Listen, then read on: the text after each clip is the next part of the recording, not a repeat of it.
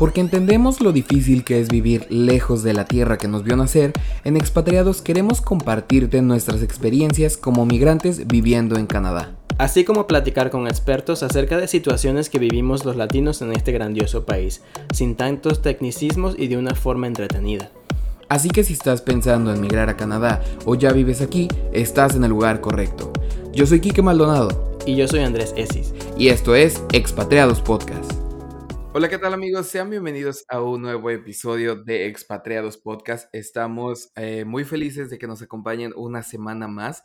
Han sido un par de semanas este, un tanto complicadas luego de que se nos pues se puede decir que se nos echaron a perder dos episodios que ya teníamos grabados, gracias a que mi computadora pues está pasando a mejor vida, pero pues como cada semana me acompaña Andrés. ¿Cómo estás Andrés? Hola Kike, muy bien, ¿y tú cómo estás?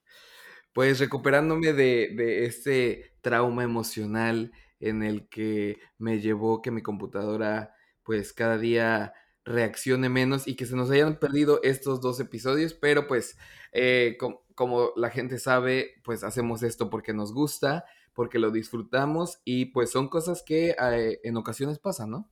Sí, claro, bueno, eh, problemas técnicos, pero lo bueno es que ya estamos de vuelta. Exactamente. Pero bueno, vamos directo al episodio.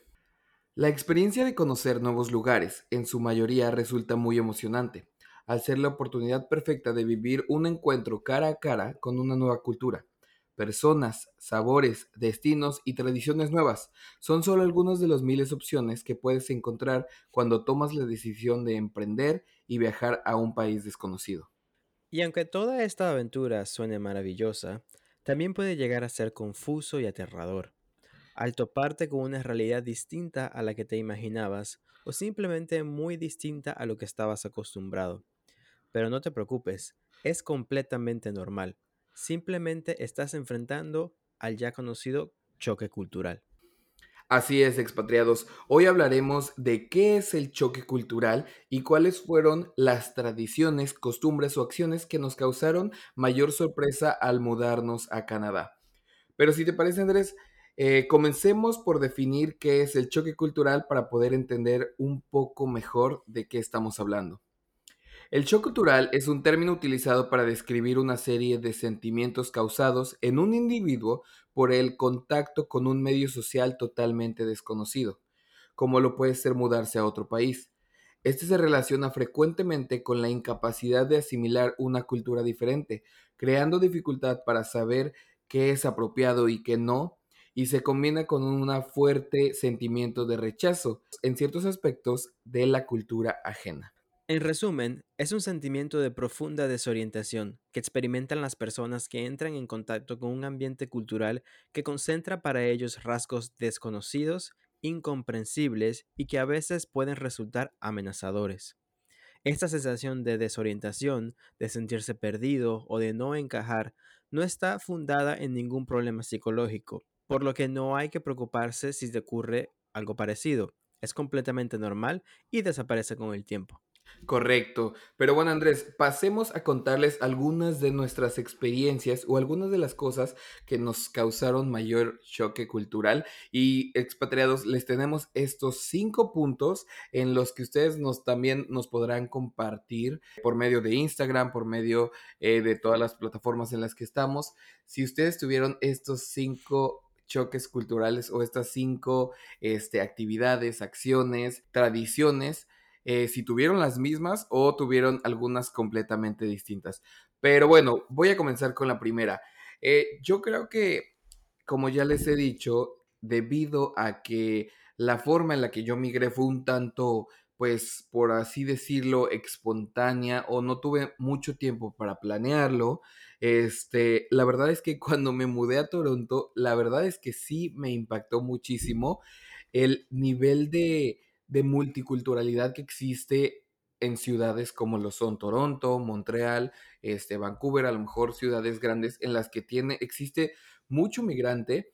Y yo me acuerdo que el lugar, el primer lugar donde yo me quedé quedaba en Chinatown. Entonces, pues la verdad, todo a mi alrededor, por lo menos en las eh, tres, cuatro calles aledañas, pues todo estaba, este, pues con signos o, con, con, letreros e, en, en, chino y la verdad es que sí me causó un impacto así este, de bote pronto, ¿no? Eh, ¿A ti qué te pareció ese, ese aspecto, Andrés?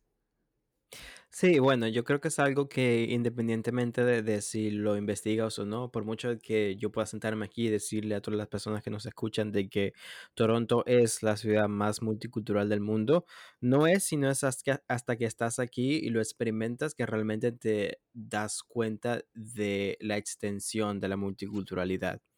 Eh, inclusive me parece gracioso porque cuando, cuando yo estaba recién llegado muchas veces hablaba con mis amigos a través de de, de, la, una cámara o de FaceTime o de a través de video de WhatsApp o lo que sea. Eh, y muchas veces se quedaban como que pendientes la gente que estaba detrás de mí. O sea, porque veían pasar como que gente de un montón de nacionalidades y etnicidades distintas y empezaban a preguntarme como que, pero ¿por qué? ¿Dónde estás? ¿Hasta qué está pasando? Pero yo simplemente decía como que no, simplemente las cosas así, aquí son así. O sea, es como que es una mezcla de, de etnicidades y de personas de distinto background en cualquier lugar a donde vayas. Y seguramente te pasó lo mismo que a mí también, el hecho de que alguna amiga te dijera, ya me vas a presentar a un güerito, a un canadiense, a un rubio, a un, cuando en realidad, porque ese es como que un poco, este, lo que tenemos en mente cuando pensamos a lo mejor en un canadiense, ¿no? Y debido a, pues que Toronto y, Canadá en general este, está lleno de, de, de, migrantes, pues a lo mejor eso no necesariamente es nuestra realidad del día a día, ¿no? Digo, también por el hecho de que vivimos en una de las ciudades a lo mejor más grandes de Canadá. Seguramente si ya te vas más un poquito para el norte, para Berry, para todos estos este, pueblitos más arriba, pues a lo mejor ahí veremos más el estereotipo del canadiense, pero aquí en Toronto, pues no. Sí, yo creo que es verdad, ¿no? Este, aquí en Toronto realmente por ser eh, como que el epicentro de la mayoría de las personas cuando llegan como migrantes, eh, sí hay una gran cantidad de, de, personas de distinto background, pero realmente lo que, lo que puedes hacer en estos, en estos casos es simplemente disfrutarlo y, hacer, y como que hacer lo mejor que puedas de esta situación, ¿no? Eh, con todo esto de que hay tanta multiculturalidad, también hay muchísimos tipos de comida, muchísimos tipos de restaurantes, muchísimos tipos de festivales, eh, que si es festival griego, que si es festival asiático, que si es festival caribana, que es para los eh, caribeños. Este, y lo mejor que puedes hacer es simplemente lanzarte a experimentar todas estas distintas culturas, porque de verdad cada una tiene algo distinto que agregar y eso es lo que hace este país tan increíble. Sí, definitivamente, o sea, es algo que te causa impresión los primeros días, pues porque a lo mejor eh, no tenías este contexto, pero la verdad es que yo creo que el vivir en una ciudad tan, tan multicultural es una delicia, porque todos los días o cada semana puedes eh, probar a lo mejor una comida distinta o conocer de, de, de otras culturas y el hecho de que Toronto haya sido pues fundado, por así decirlo, este, por migrantes, eso también se debe, eh, no es que se deba, pero por esa razón también muchos de los neighborhoods o de las colonias, como le llamamos en México, pues se llaman, este, como por ejemplo, Little Italy, donde vivimos eh, nosotros está cerca de Corso, Italia, hay otros, este, neighborhoods que están, eh, hacen referencia a Portugal, eh, está Chinatown, entonces la verdad creo que es maravilloso. Y luego otro punto que no es el punto 2, es un punto que yo creo que va un poquito conectado a este primer punto, es el hecho de que es muy normal que a ti te pregunten, cuando conoces a una nueva persona, él te pregunten cuál es tu background, cuál es como tu eh, procedencia, pero lo hacen de una manera muy educada y con el objetivo de, pues, de hacer conversación y de conocer un poquito más acerca de ti. Eh, también lo platicábamos antes que era, es una forma, eh, no es ni siquiera en, un aspecto como que racista, ni mucho menos, porque es, es en, en, un modo muy cordial y simplemente es, pues, como lo mencioné, para, para, para conocer un poquito más acerca de la otra persona.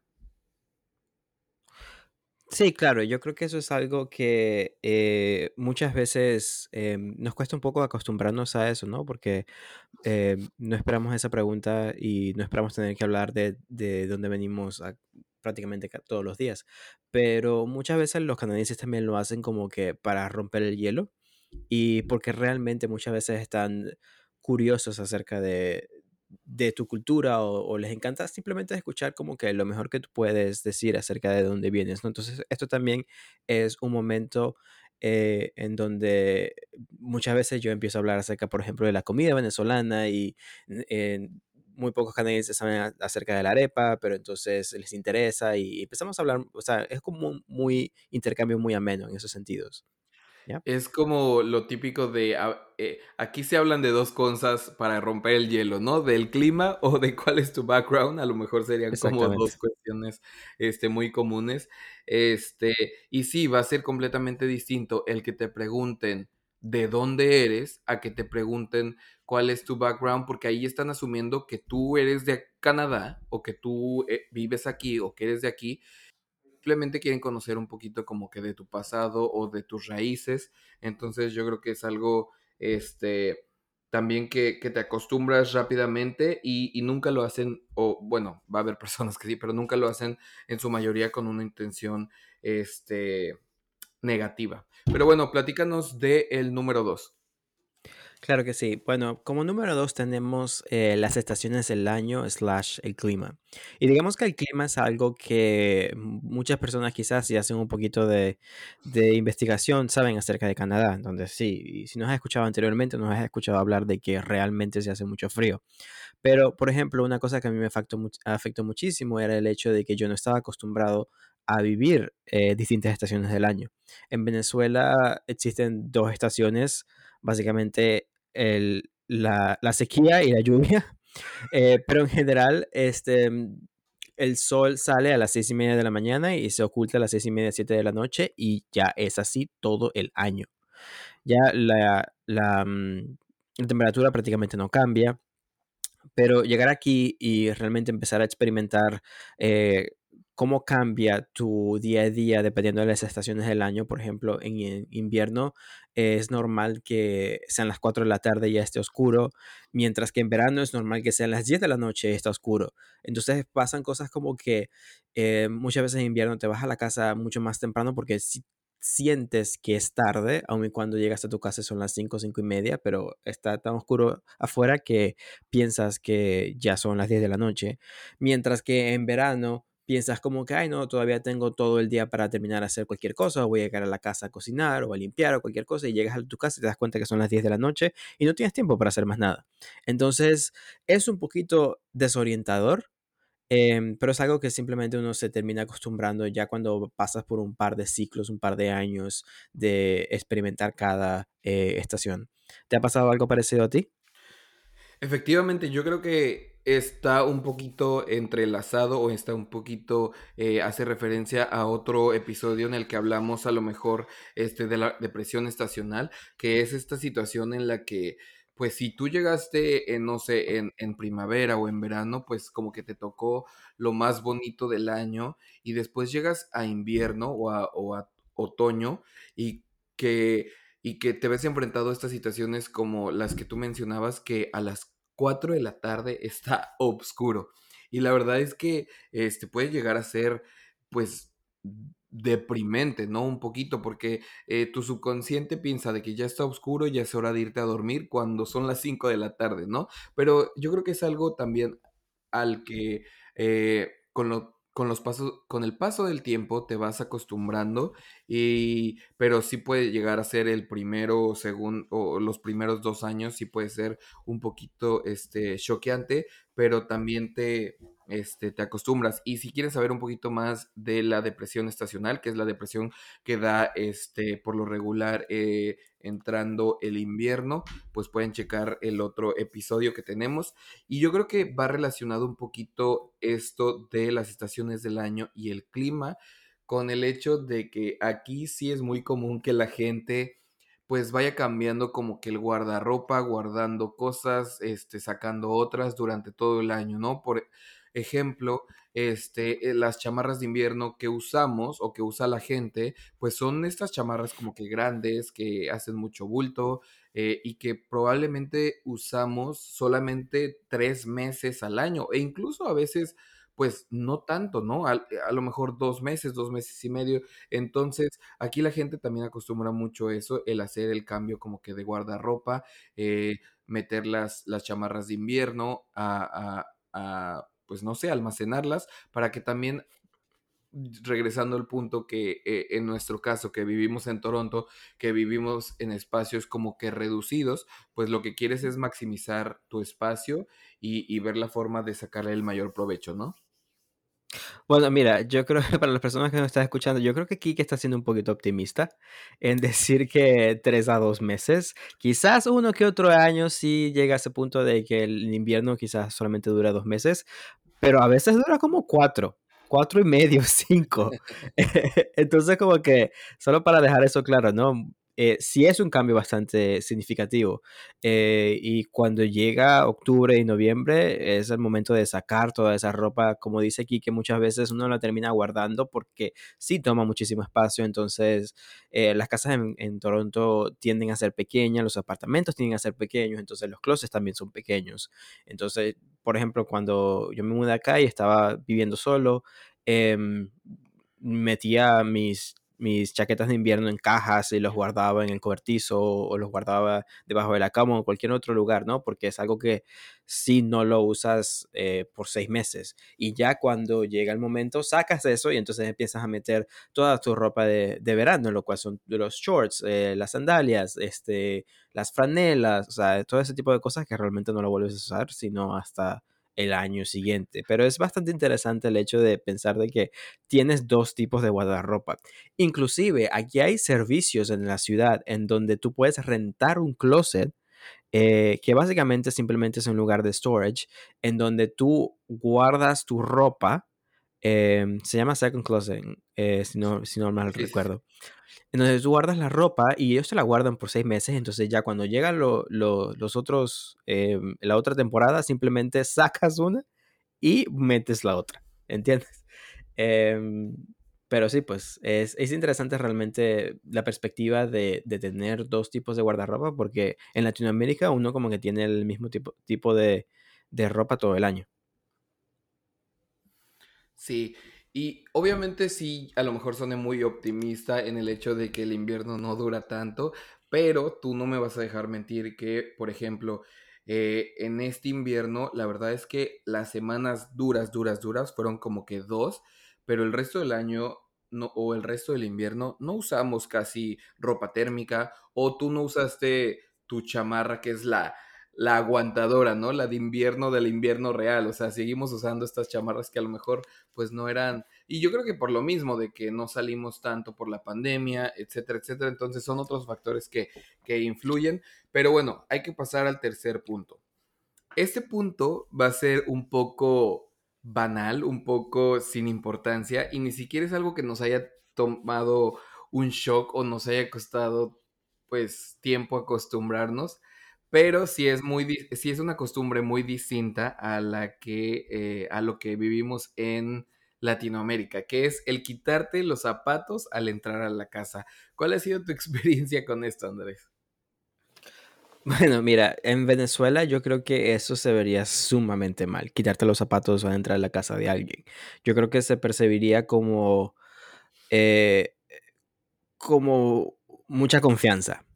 Eh, mientras que aquí eh, es básicamente una ley, no una ley obviamente, pero es como que es parte del reglamento de cosas que uno debe hacer en una casa ajena, ¿no? Quitarse los zapatos para entrar.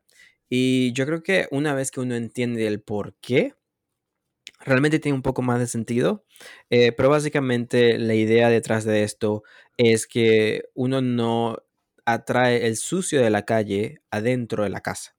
Y en, una, en un país como Canadá, en donde uno pasa tanto tiempo eh, bajo nieve, eh, tú no te das cuenta cuánto sucio tú mueves o cuánto, porque muchas veces la nieve como que también agarra polvo o agarra como eh, arena o sucio o cualquier tipo de cosas que se encuentra en la calle, este, y tú estás pisando eso. Entonces es bastante normal como que, que la entrada de tu casa sea simplemente hecho un asco. Pero básicamente es porque, exacto, es porque uno entra con los zapatos, entonces la nieve se derrite y todo eso. Entonces, la idea detrás de esto es que simplemente no metas todas esas cosas hacia los pisos adentro de la casa. Así es. O la también famosa nieve amarilla, ¿no? Si ves nieve amarilla, no es un raspado de limón, es otra cosa. Sí. y sí, yo creo que también es algo, eh, pues yo creo que sumamente fácil de que te acostumbres, aunque a veces, este, por ejemplo, yo balconeando, ya saben que me encanta balconear a mi familia.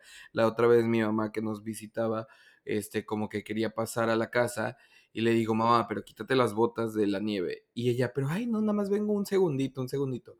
Y, y es una situación en la que acabo de limpiar mi casa, lo que menos quiero es de que me metas nieve de la calle a la casa, ¿sabes? Y a lo mejor puede sonar como muy rude o, muy grosero, pero le decía, no, pues entonces hay que platicar allá afuera sin ningún problema. Pero yo creo que, o sea, yo que soy a veces como que medio freaky con la limpieza y cosas así, como que me encanta esa, esta costumbre que tienen los canadienses, eh, eh, pero pues yo creo que a los latinos eh, nos, nos cuesta un poquito de trabajo acostumbrarnos y también el hecho de que tienes que, cuando te estás vistiendo, tienes que, pues, recordar siempre de que, hey, voy a ir a casa de alguien, hoy no puedo ponerme los famosos calcetines primos, ¿no? Que uno de un par y otro de otro. ¿Te ha pasado? Sí, claro, me ha pasado eso, me ha pasado con calcetines que me los he puesto y después no me doy cuenta de que tenía un hueco, entonces yo llego a la casa de alguien y me quito el zapato y me doy cuenta que el calcetín tiene hueco y como que, bueno, intentar como que apretar ahí el pie como para que no me vean, pero eh, sí, son cosas que pasan, ¿no? Y, digamos que es algo que los latinos no tenemos arraigados y muchas veces nos hace pensar eh, o se nos olvida que lo que tenemos que hacer. Y también específicamente porque es como, es un poco molesto llegar a, una casa de alguien como que quitarte todos los zapatos, ¿no? Especialmente si tienes unas botas con un montón de cordones, ese tipo de cosas. Pero con el tiempo es algo que simplemente sabes que tienes que hacer. Es como el hecho de que uno no sale de la casa sin checar el clima. Yo nunca en Venezuela checaba el clima antes de salir de la casa. Mientras que en Canadá salir sin, sin checar el clima o vestirte para el día sin checar eh, cuál va a ser el clima es como que salir desnudo prácticamente. Definitivamente. Pero bueno, también es que en Venezuela hay calor y más calor, ¿no? Pero bueno, este, si quieres pasamos al cuarto punto, que yo creo que esto es algo que a ti te afecta en mayor manera, ¿no? Sí, eh, de verdad que sí, bastante. El cuarto punto son las unidades de medidas métricas. Em, Canadá es un país bastante peculiar en este sentido, debido a que eh, tenemos como que la influencia del Commonwealth, en donde en, Inglaterra usan como los centímetros o el, sistema métrico, eh, pero también tenemos una gran influencia de Estados Unidos, en donde usan las pulgadas, las millas eh, y los pies y otros tipos de, de sistemas métricos, ¿no? Entonces, em, es interesante por el hecho de que muchas veces tienes que aprender en qué situación usa uno cada cosa, como por ejemplo si tú vas a comprar carne o pollo o pescado o cualquier ese tipo de cosas, generalmente eso está reflejado en kilos, eh, pero si tú estás hablando acerca de tu peso, eso se refleja en libras. Eh, si uno habla de distancias, eso se, realmente, generalmente se, se refleja en kilómetros, pero si habla de distancias cortas, generalmente se refleja en pies. Y si hablas de distancias mucho más cortas, como por ejemplo el tamaño de un papel o algo así, eso se refleja en pulgadas. Entonces, digamos que es bastante difícil eh, intentar entender en qué situación uno usa cada cosa.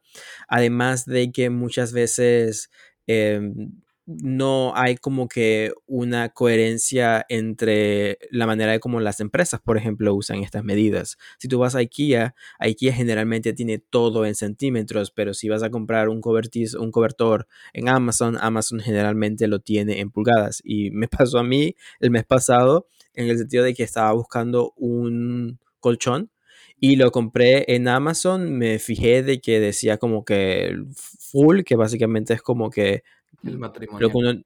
un matrimonial, este, y no me di cuenta de que la medida de mi cama de IKEA y la medida del colchón de Amazon eran distintas, aun cuando los dos decían full. Pero no me di cuenta porque IKEA lo tiene en centímetros y Amazon lo tenía en pulgadas.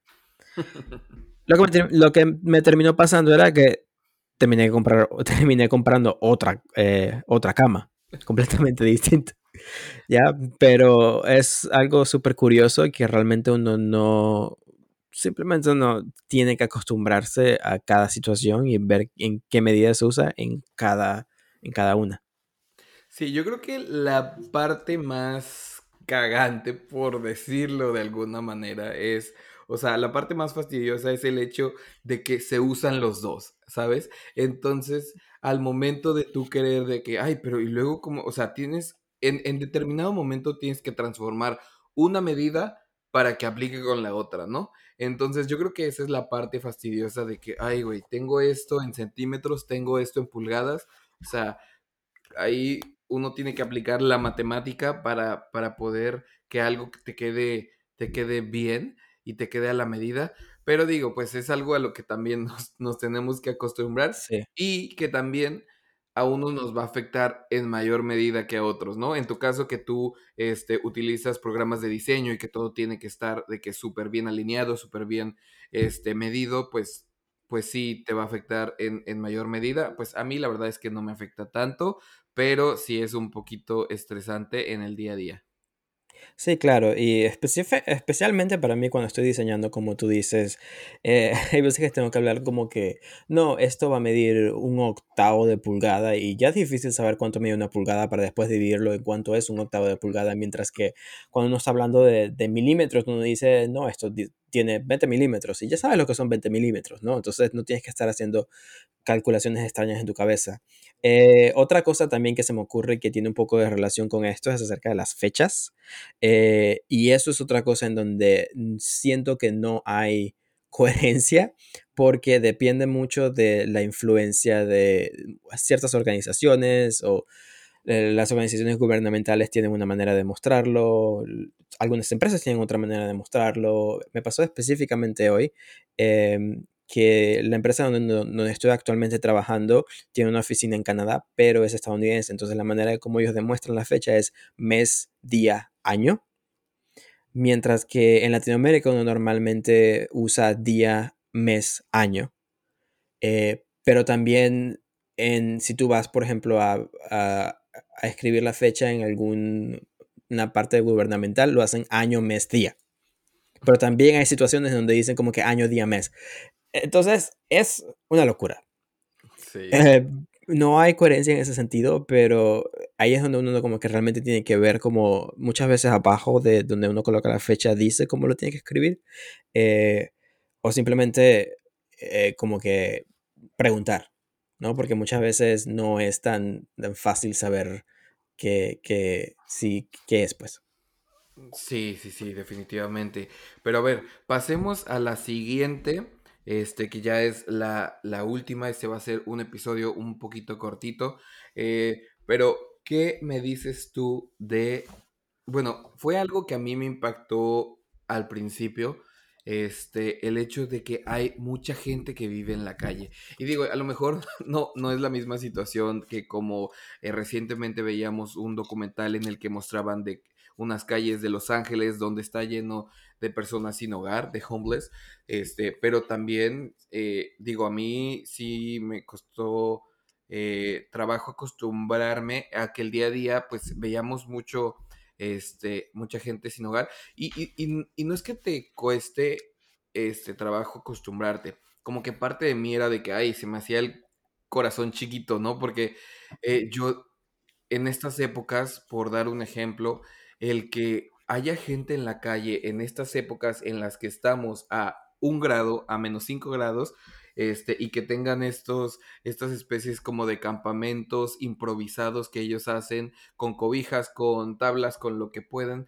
para sobrevivir el invierno. O sea, eh, sí, sí está, es, es, algo sorprendente, ¿no? O sea, y obviamente eh, estarán en esa condición por distintas razones, ya sea pues por problemas de, de drogadicción, problemas mentales, qué sé yo. Pero como que nada más es algo que saltó a mi vista y saltó a mi mente el de que, pues yo consideraba que Canadá, o sea, considero que Canadá es un, un, país de primer mundo, pero en mi, en mi mente o en mi idea de Canadá no veía esta situación. Pero qué digo, ahorita que ya lo pienso, es una situación completamente este, normal. Simplemente que a lo mejor en México no lo vemos tan presente o, o en Latinoamérica como lo vemos aquí. ¿Qué opinas de eso? Sí, y yo creo que esto va un poco más allá acerca de eh, la idea en Latinoamérica que los trapitos sucios se lavan en casa.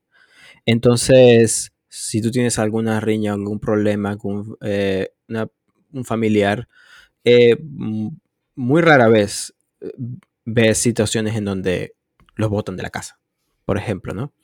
Em, como que la, o inclusive si eso llega a pasar, siempre tienes como que una tía, un abuelo, un primo, un sobrino, cualquier cosa que simplemente como que lo absorbe. Ya, entonces como que cualquier problema que sea familiar se resuelve dentro de la familia. Mientras que en Canadá eh, tienen una idea un poquito más individualista, quisiera decir. Em, y si ves muchos más casos de personas que están en la calle que quizás no estén acostumbrados a verlos. Em, sí, y yo creo que, digo, este a lo mejor sería eh, un punto 6 ya para dar el pilón, pero también eh, no sé en qué mayor o menor medida se deba a esto, pero un punto 6 que yo, a mí sí me choqueó, este, un poquito fue el platicar con amigos que viven aquí en Toronto, que son canadienses, y eh, y el hecho de que no fueran tan cercanos con sus familias.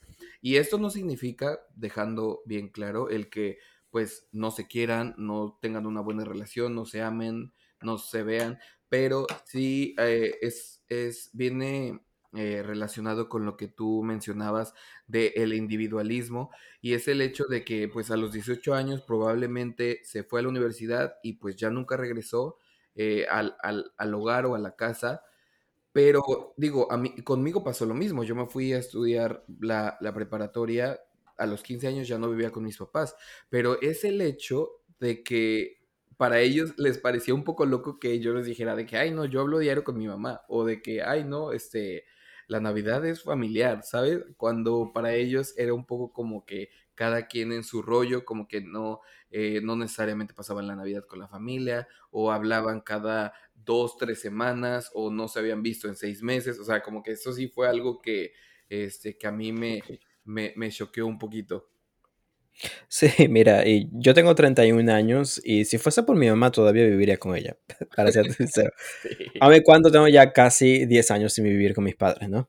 Sí. Em, pero sí, lo, mismo me pasó a mí, como que hablaba muchísimo con mi mamá y mi papá al principio, este, y muchas veces mis amigos acá me decían, pero ¿con quién hablas? ¿Pero por qué hablas con, con, esta persona tanto tiempo? Porque muchas veces hablaba con mi mamá y hablaba con ella media hora, 45 minutos, una hora, y mis amigos en la universidad se quedaban, pero, pero quién es. Estoy, tengo curiosidad de saber quién es, porque estás hablando y hablando y hablando y hablando. Mientras que muchas veces las relaciones que veo aquí es como que si hablan con sus padres por teléfono, esas llamadas duran 20 segundos. ¿Me entiendes? Como que, hola papá, tal, tal, tal, ok, chao. Y eh. obviamente yo no, no, no quiero decir que siempre es así en todas las familias o en todas las casas, pero creo que en Norteamérica en general, y cuando digo eh, Norteamérica nada más me estoy refiriendo a Estados Unidos y Canadá, es un poco esta imagen de los papás de que ya me encargué de ellos hasta los 18 años, ya estoy esperando cuándo se van de la casa para hacer algo con su cuarto, ¿sabes? Como que esta idea que nos ponen mucho en las películas de, de que a los 18 años tienen que volar del hogar. Sí, exactamente. Mira, eh, Y eso viene un poco más como estábamos hablando acerca de la individualidad, ¿no? Entonces, sí, sí llega a ser un poco de choque cultural al ver cómo las personas eh, lidian con estas cosas acá y saber que, bueno, que uno realmente no es así. Pero en ningún momento deben sentir la, la presión de que uno tiene que ser así. Simplemente ser respetuosos de la manera como ellos son, asimismo de que ellos van a ser respetuosos de la manera como nosotros somos.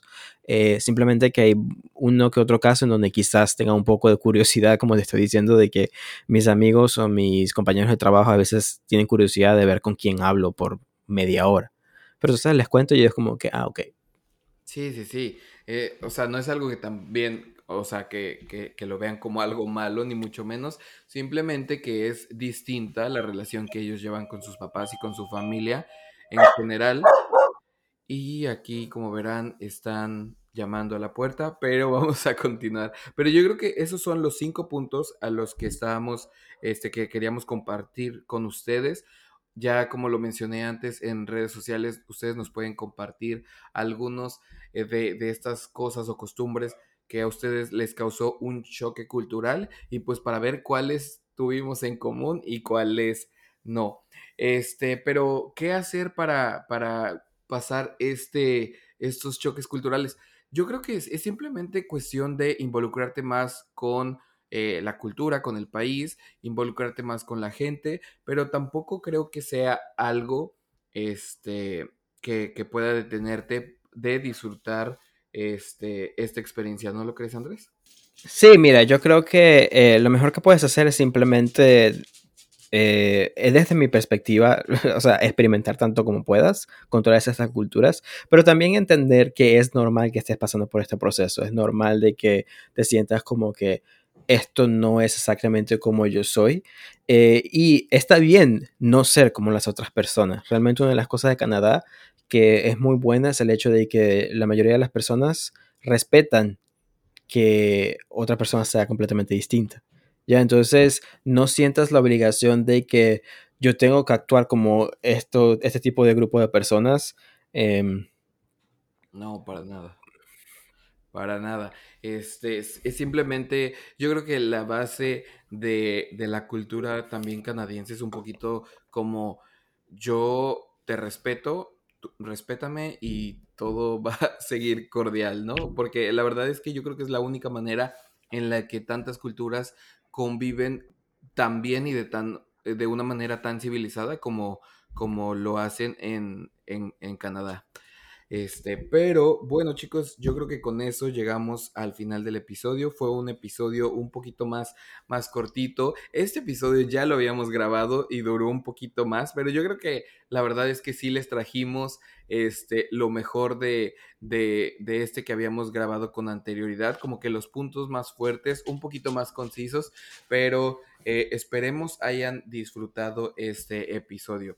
Como se los digo, siempre eh, no se olviden en seguir no se olviden de seguirnos en Instagram, estamos como Expatriados Podcast y seguirnos también en eh, cualquier plataforma en la que escuchen su podcast, si nos pueden dejar una review, si nos pueden dar un subscribe, se los agradeceríamos mucho. Como ustedes saben, hacemos esto porque lo disfrutamos, porque nos encanta contar este, nuestras experiencias como latinos viviendo aquí en Canadá y pues porque eh, creo que este es como nuestro granito de arena, ¿no? El, compartirles cómo, ha sido nuestras cómo han sido nuestras experiencias y pues si podemos ayudar a alguien contándoles todo esto, pues qué, qué mejor. Andrés, muchas gracias por acompañarme en este nuevo episodio. Y muchas gracias a, a, ti y a todas las personas que nos están escuchando. Y pero bueno, expatriados, este fue un capítulo más de Expatriados Podcast y nos vemos la próxima semana. Chao, chao.